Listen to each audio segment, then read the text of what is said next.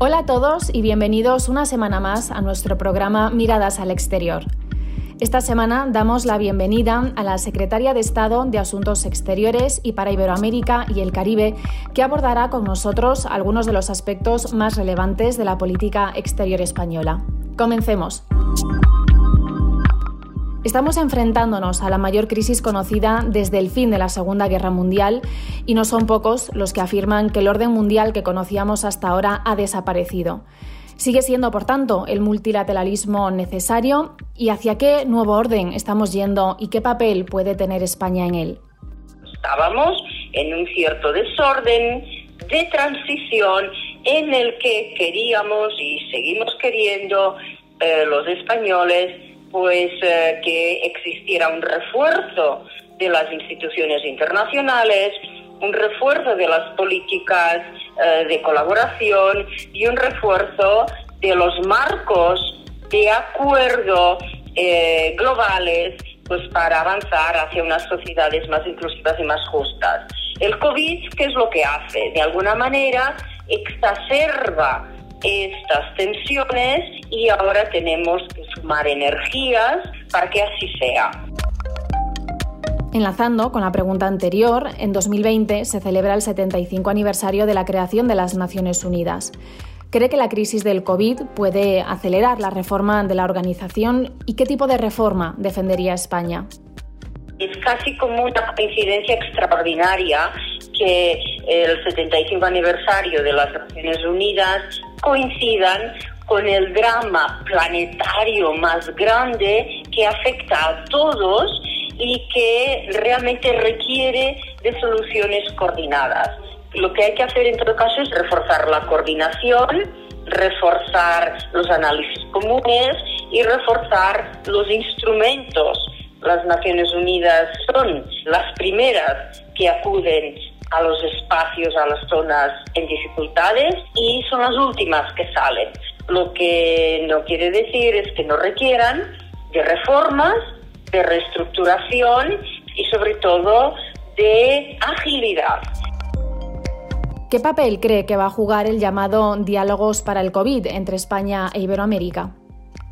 Pues es un papel de puente, de escucha, de intercambio y de aprendizaje. Como la pandemia nos afecta a todos, tenemos todos problemas sociales, tenemos todos problemas de salud, tenemos todos problemas medioambientales. Por tanto, eh, pensamos que la relación entre España y, y Iberoamérica tiene que ser precisamente una relación de diálogo y de los diálogos vendrá la acción, de los diálogos vendrán las propuestas, de los diálogos vendrán las soluciones. La ministra de Asuntos Exteriores, Arancha González Laya, ha anunciado con el comienzo de su mandato una política exterior española basada en nuevas directrices como el feminismo o la lucha contra el cambio climático. ¿En qué medidas se aterriza esta declaración de intenciones? Eh, eh, se deben de notar en todas las facetas de nuestra acción exterior.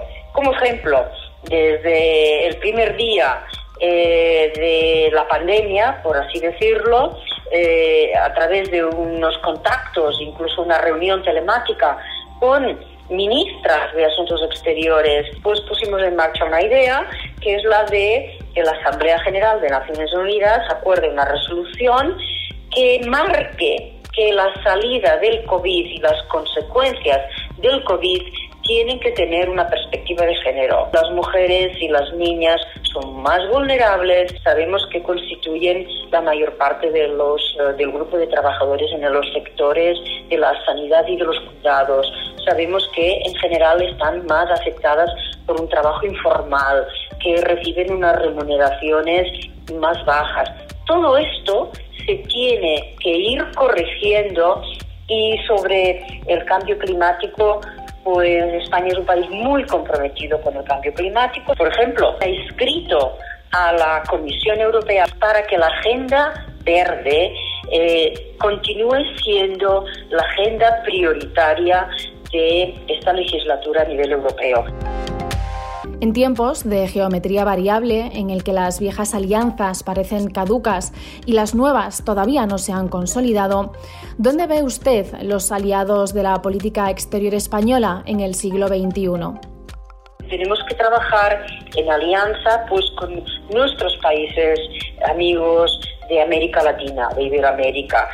Y a nivel europeo creo que hay em, eh, múltiples alianzas que hay que reforzar. Tenemos que trabajar eh, más activamente con los países de la cuenca mediterránea. Muy importante que tracemos alianzas de trabajo con eh, África, tanto a nivel continental como con regiones que están muy cerca.